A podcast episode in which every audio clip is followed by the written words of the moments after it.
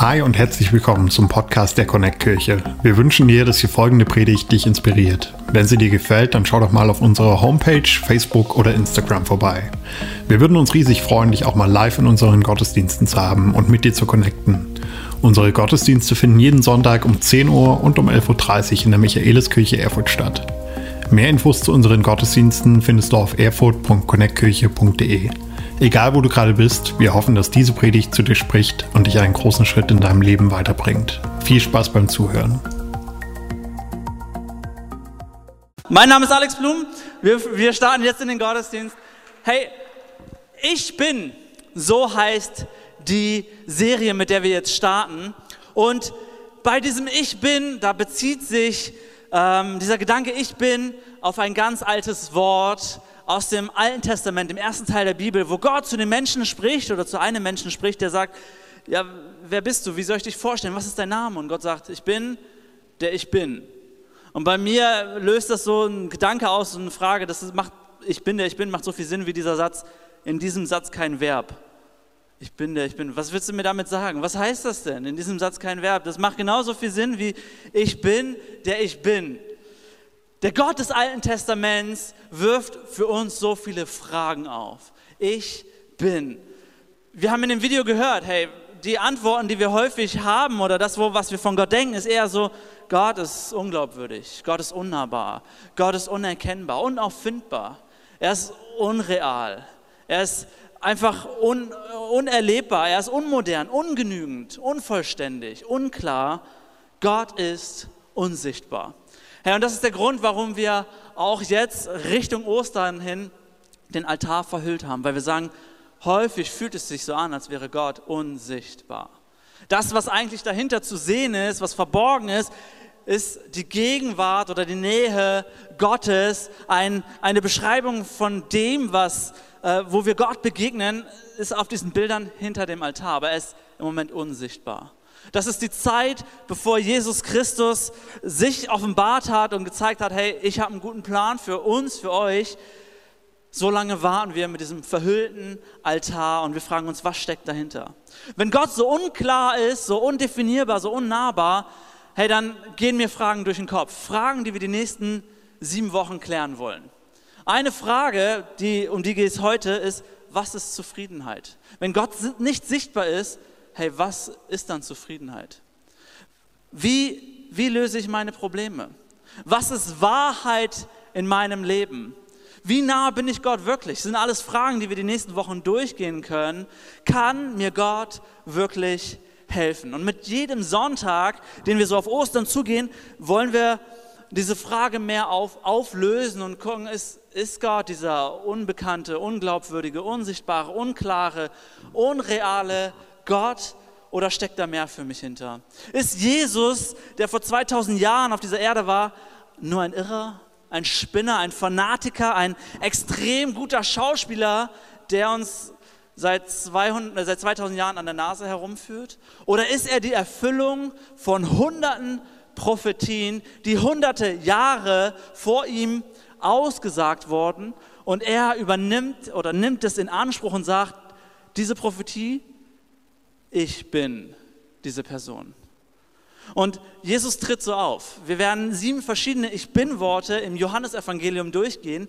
Und das Interessante ist, wenn Jesus gefragt wird, wer bist du, was machst du, was willst du hier? Und Jesus sagt, ich bin, allein diese zwei Begriffe, da, da ähm, läuten schon die Glocken bei den, bei den damaligen Juden. Sie wussten, es gibt nur eine Person, es gibt nur ein Wesen, die sagen kann, ich bin, nämlich Gott.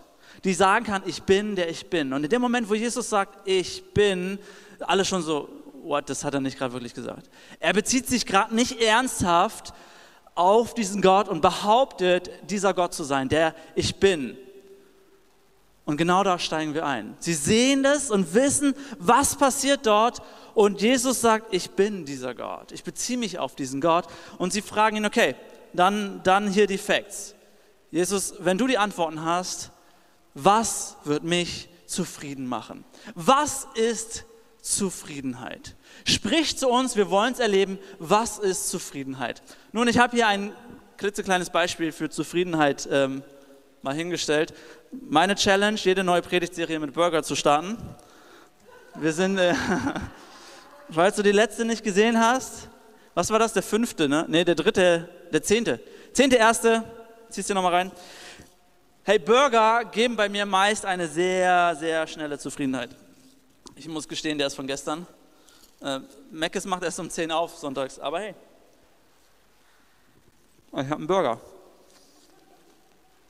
Das hier löst bei mir Zufriedenheit aus. Noch jemand? Okay, ich habe noch einen, aber ich brauche den für die zweite Predigt. Ein Burger, wir wissen das. Es gibt, aus gutem Grund kostet der nur 1,40 oder sowas. Ist halt das meiste Luft und macht mich ungefähr zwei Stunden satt. So wirklich zufrieden bin ich nach so einem Burger nicht. Für den Moment ganz okay, langfristig ist das nichts. Hey, gestern, ähm, Shoutout an alle, die für uns gekocht haben, besonders an Josh für den genialen Nachtisch, Sandra und Patrick, come on. Ähm, Sandra und Patrick für das geniale Essen, Salat von Rike, noch ein Gutschein von Christel und James Roos, ihr seid der Knaller. Danke, dass ihr uns gestern so einen genialen Tag beschert habt. Ähm, das Fleisch ist schon weg, das, das habe ich ganz aufgegessen. Das ist eine Mahlzeit, die mich satt macht, okay? Das, sind, das ist das, das ist ein schöner Salat, ein bisschen Nüsse, Obst, Brokkoli, Vollkorn, Reis, eine schöne Soße da oben drauf. Das ist etwas, was mich satt macht. Das ganz kurz und eine richtige Mahlzeit wird mich lange satt machen. Und das ist genau das, wo Jesus reinsteigt und zu dem, ähm, zu dem Volk spricht. Sie kommen aus der Situation, Jesus hat eben noch 5000 Leute satt gemacht da nur gerechnet die Kerle. Also eigentlich waren es viel, viel mehr. Die Jünger und Jesus kommen von diesem äh, Event, laut, lauter Leute satt gemacht. Sie ziehen weiter, sie gehen weiter. Das Volk oder die Leute ziehen hinterher und, und suchen Jesus, finden ihn, begegnen ihm und sagen dann folgendes. Johannes 6, Vers 26. Jesus erwiderte, ich sage euch, ihr sollt, ihr wollt bei mir sein, weil ich euch satt gemacht habe und nicht, weil ihr das Wunder gesehen habt.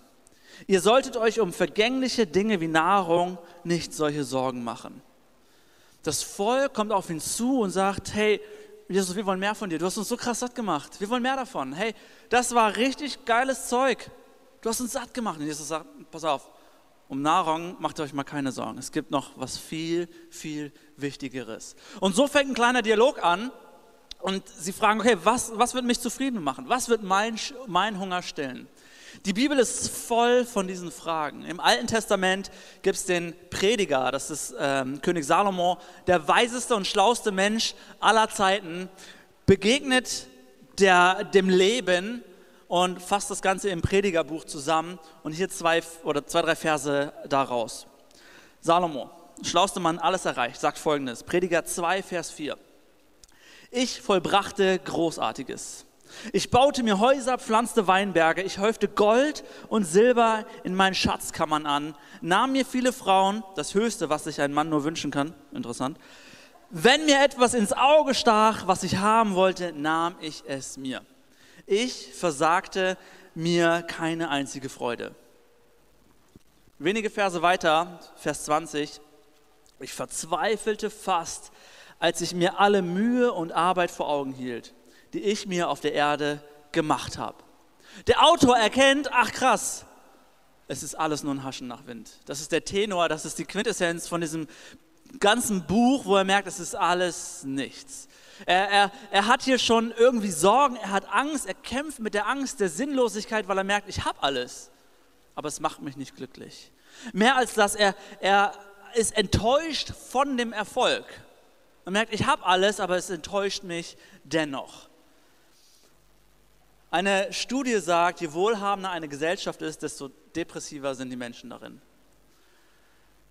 Der, das Haschen nach mehr, das Suchen nach mehr, das Stillen des eigenes, eigenen Hungers, es, es wird uns leer lassen. Der Psychologe Jonathan Haidt sagt, wir sind, wir sind selbst im Erfolg unglücklich, wenn wir das Glück im Erfolg erwarten.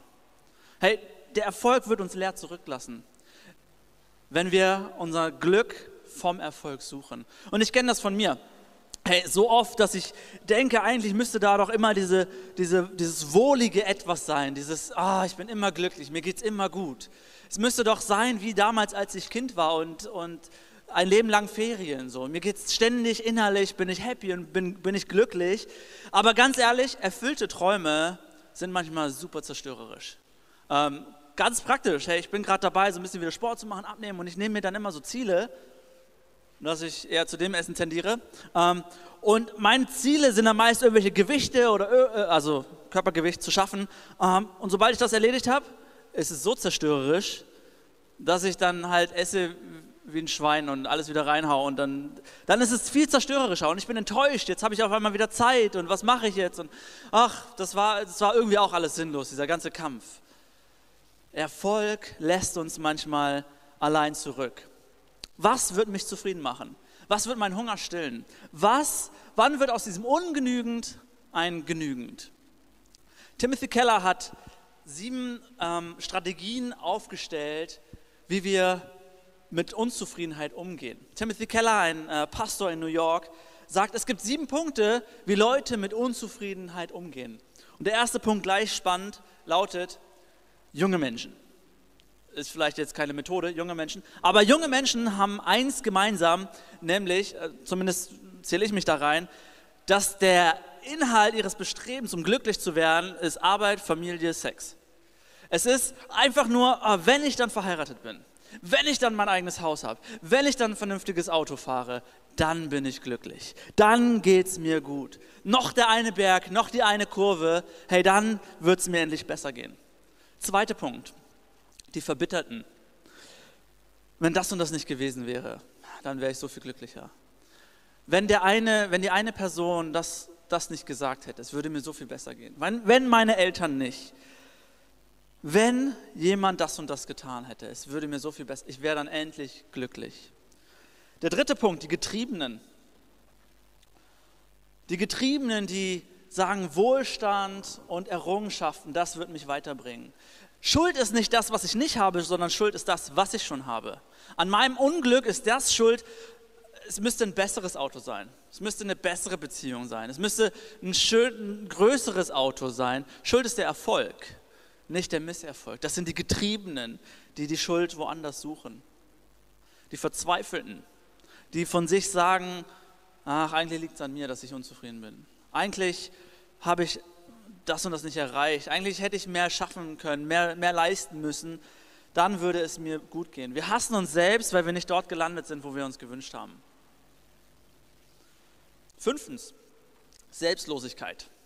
Auch ein Umgang mit Unzufriedenheit, Selbstlosigkeit. Menschen, die sagen, ich muss mich total aufgeben, anderen Menschen dienen, mich total aufgeben, damit es anderen gut geht. Klingt irgendwie, finde ich eigentlich ganz gut wenn wir da tiefer einsteigen und Selbstlosigkeit unser Motiv gegen Unzufriedenheit ist, hey, dann ist das sehr selbstzentriert, sehr egoistisch. Zu sagen, ich, ob, ich, ich tue etwas für andere, damit es mir wieder gut geht.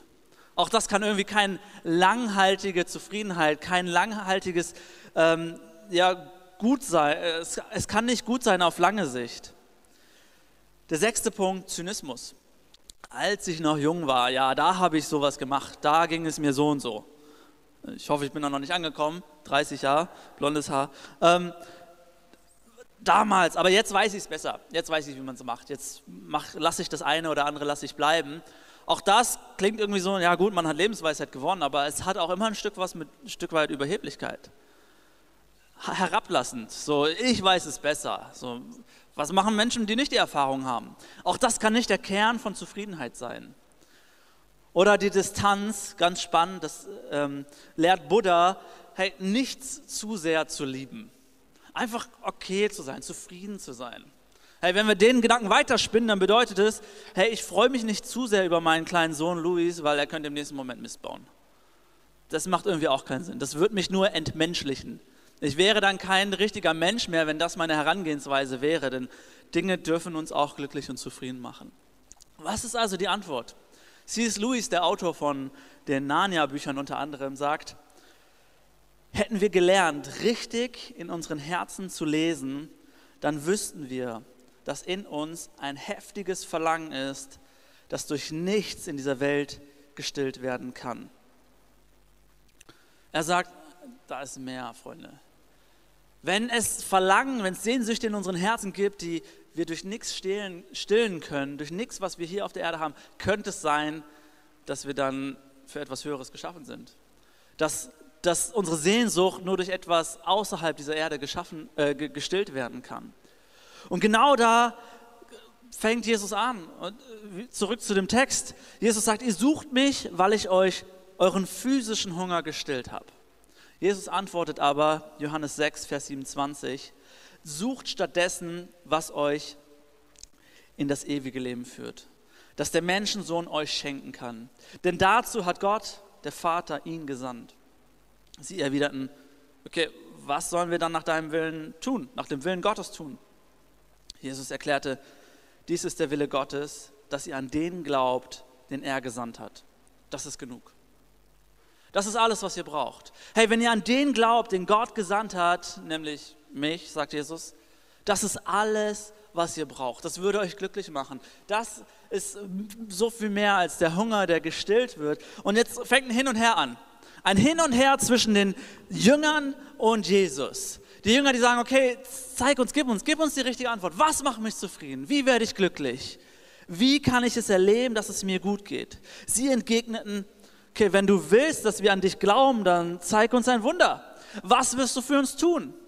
Immerhin haben unsere Vorfahren auf ihrer Wüstenwanderung Manna gegessen. In der Schrift heißt es, Mose gab ihnen Brot vom Himmel zu essen. Und Jesus so, well, no. Gott hat das Volk versorgt, nicht Mose. Okay? Gott hat das Essen, dieses Manna, dieses Brot vom Himmel fallen lassen, nicht Mose. Die, die Jünger fangen schon an zu diskutieren und sagen, okay, ja gut, du, wir glauben an dich, ja dann gib uns ein Wunder. Zeig uns, zeig uns was, was du tun sollst. Mach's doch so wie, äh, wie Mose damals. Und Jesus sagt, nein, dieses Brot vom Himmel, hey, das gibt ihr euch, das, das gibt Gott euch heute, nämlich in folgender Art und Weise. Johannes 6, Vers 35. Ich bin das Brot des Lebens. Wer zu mir kommt, wird nie wieder hungern. Wer an mich glaubt, wird nie wieder Durst haben. Das Volk sagt, hey, wenn Mose uns das so gegeben hat, Tag für Tag, gib du uns doch auch Tag für Tag was. Und Jesus entgegnete und sagt, nein, nein, nein, ich bin das Brot des Lebens, ein für alle Mal kein immer wieder, kein Aufsammeln, kein sich bemühen, kein Abracken. Nein, das Brot, was ich euch gebe, ist so viel mehr. Und Jesus, es ist einmalig, es ist ewiges Brot, es ist nicht jeden Tag neu. Und das Volk, klar, ich meine, du, du lernst Jesus so kennen und du denkst so, Dude, ich kenne deine Eltern, ich weiß, wo dein Haus wohnt. Du, du, kannst jetzt nicht einfach behaupten, du wärst das Brot des Lebens, irgendwie dich mit Gott auf eine, auf eine Stufe stellen. Wir kennen deine Mutter Maria, deinen Vater Josef. Wie kannst du behaupten, dieses Brot des Lebens zu sein? Und Jesus, ich verstehe nicht, warum er so argumentiert. Er sagt, ja, ist schwierig, aber wer an mich glaubt, hat das ewige Leben. Ja, ich bin das Brot des Lebens. Johannes 6, Vers 51. Wer von diesem Brot isst, wird ewig leben. Dieses Brot ist mein Fleisch. Ich gebe es, damit die Welt leben kann. Und dann das nächste Fragezeichen bei dem Volk. Du, du kannst uns nicht dein Fleisch zu essen geben. Das ist Kannibalismus. Das macht man nicht. Was meinst du, Jesus? Warum kannst du nicht Klartext reden? Warum kannst du uns nicht sagen, worum es hier geht und wie wir ewiges Leben, ewige Zufriedenheit erlangen können, wie wir glücklich und zufrieden sind? Warum kannst du uns das nicht ganz klar sagen? Ihr müsst mein Fleisch essen, mein Blut trinken, sagt er. Seine Jünger sagen, hey, das ist ungeheuerlich. Wie, wie kann man an so etwas glauben?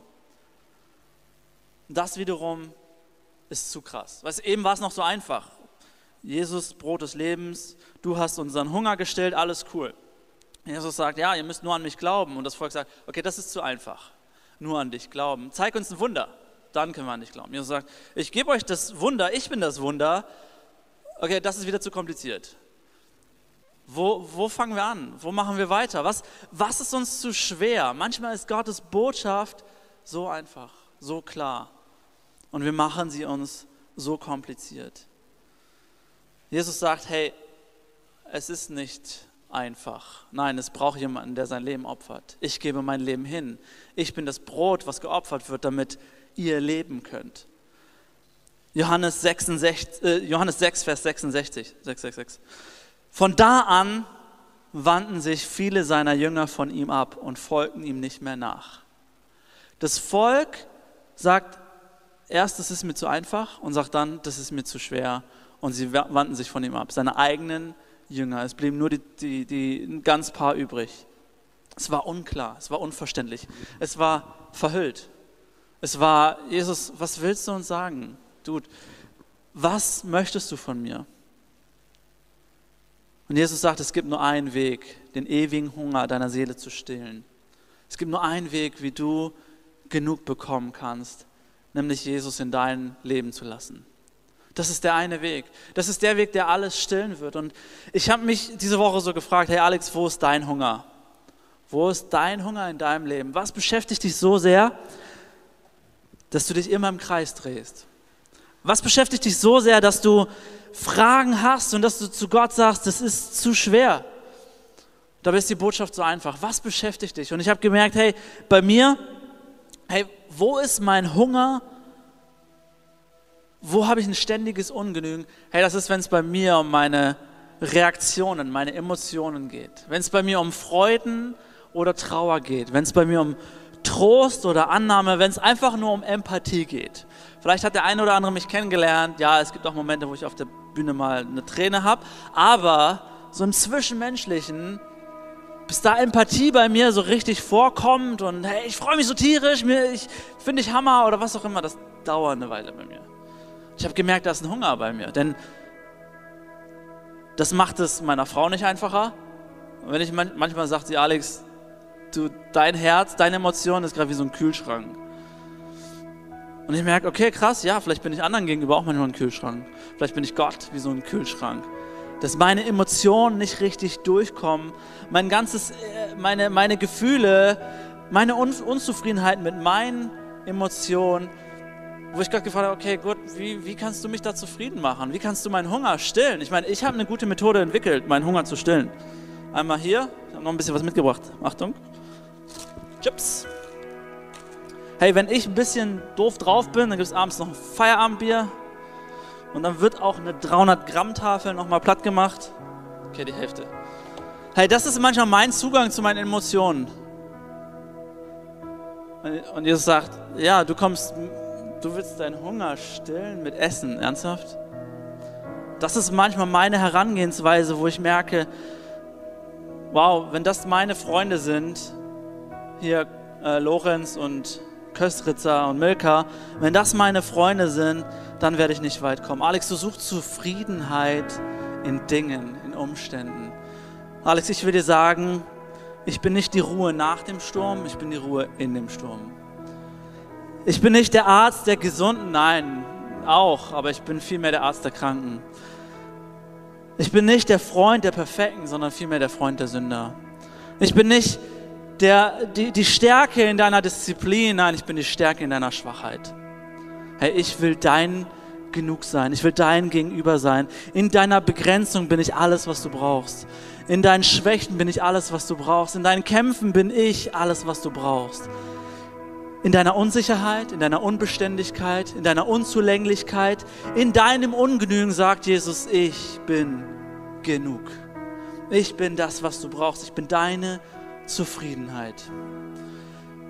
Johannes 6, Vers 35 heißt es, wie ich eben vorgelesen habe, ich bin das Brot des Lebens. Wer zu mir kommt, wird nie wieder hungern. Wer an mich glaubt, wird nie wieder Durst haben, sondern ewiges Leben haben. Ewiges Leben haben. Hey, normalerweise sind wir am Ende einer Predigt immer an dem Punkt, wo es ähm, die Zeit der, der Entscheidung gibt wo ich uns alle bitte, die Augen zu schließen und Gott, auf Gott zu reagieren. Und wir werden das heute ein bisschen anders machen. Die Zeit der Entscheidung wird heute ein bisschen anders gehen. Ich möchte auch dir heute die Entscheidung lassen, zu sagen, nehme ich das an, was Gott für mich getan hat? Nehme ich das an, dass Jesus mein Alles sein kann oder nicht?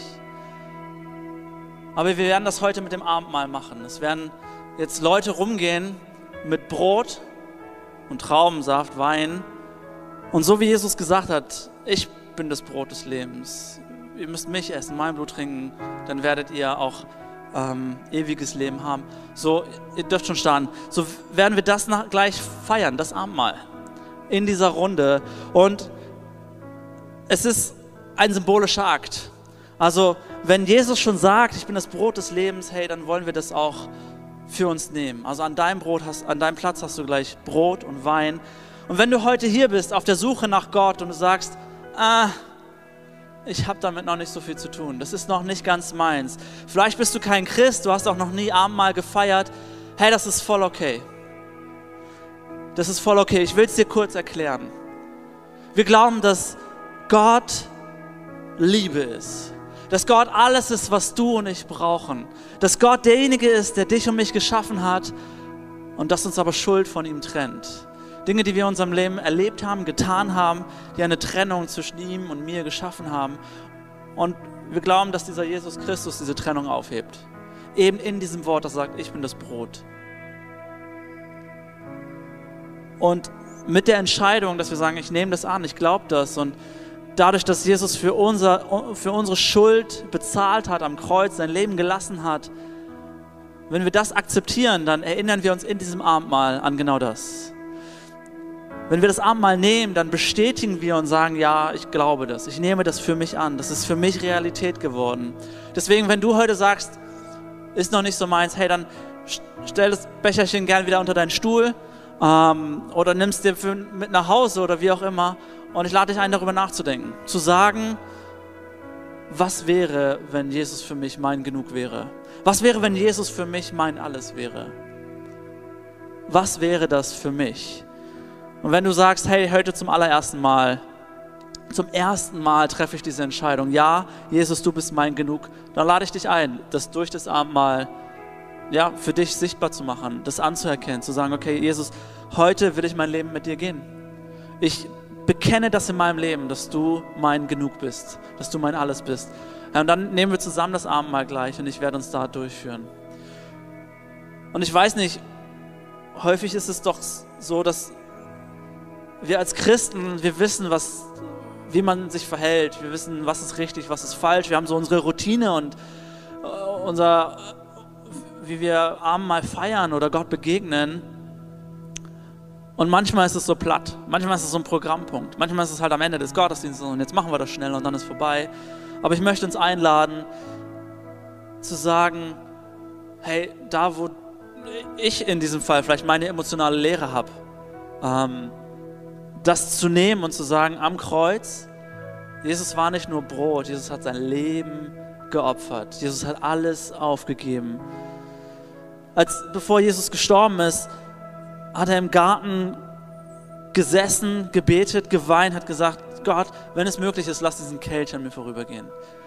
Wenn es möglich ist, ich, eigentlich will ich nicht. Und im selben Moment sagt er, dein Wille geschehe, geschehe nicht meiner.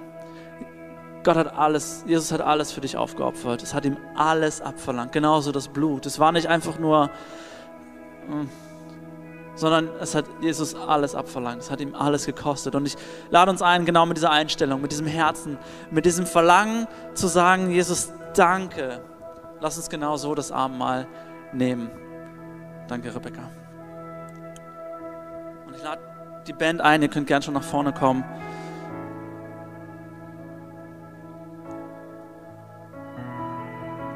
Das heißt in Lukas 22, Vers 19, dann nahm er ein Brot und nachdem er Gott dafür gedankt hatte, brach er es in Stücke und reichte es den Jüngern mit den Worten, dies ist mein Leib, das er für euch, das für euch gegeben wird.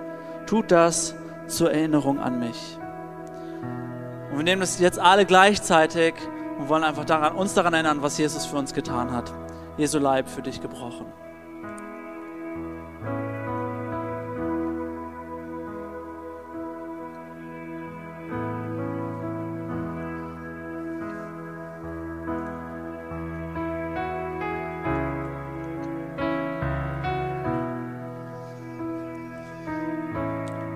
Lukas 22, 20. Nach dem Essen nahm er einen weiteren Becher mit Wein und sagte, dieser Wein ist das Zeichen des neuen Bundes. Ein Bund, der mit meinem Blut besiegelt wird, das ich für euch vergießen werde. Jesu Blut ist für uns, für dich und mich vergossen.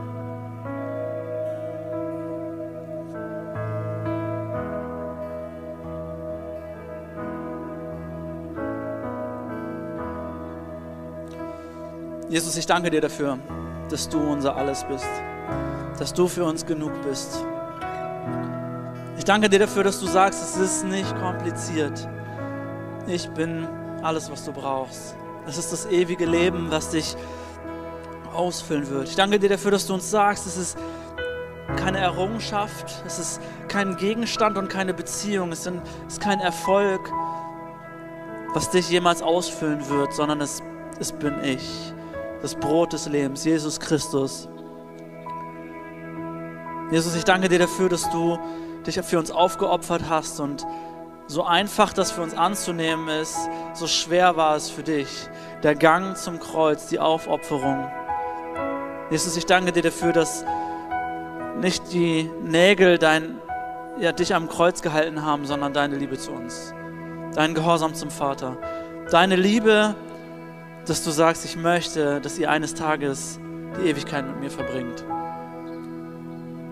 Ich bitte dich, Gott, lass uns verstehen, wo unser Ungenügen liegt, wo unsere Unzufriedenheit liegt, wo unsere Fragezeichen noch sind. Und ich bitte dich, hilf jedem Einzelnen von uns, sie immer wieder neu vor dich zu bringen, zu sagen, ja, da ist was, aber ich nehme es an, dass du mein genug bist und dass du alles bist, was ich brauche. Amen. Wenn du mehr über Jesus erfahren willst oder deine Geschichte mit uns teilen möchtest, dann schreib uns gerne auf Facebook, Instagram oder eine E-Mail an info@connectkirche.de. Du bist begeistert von der Connect Kirche und möchtest unsere Arbeit unterstützen? Dann findest du auf unserer Homepage weitere Details, wie du das tun kannst. Falls du nicht aus Erfurt und Umgebung kommst, aber dennoch aktiv verfolgst, was wir als Kirche tun, möchten wir dir zuallererst Danke sagen, dass du auf diese Art Teil von dem bist, was hier in Thüringen geschieht.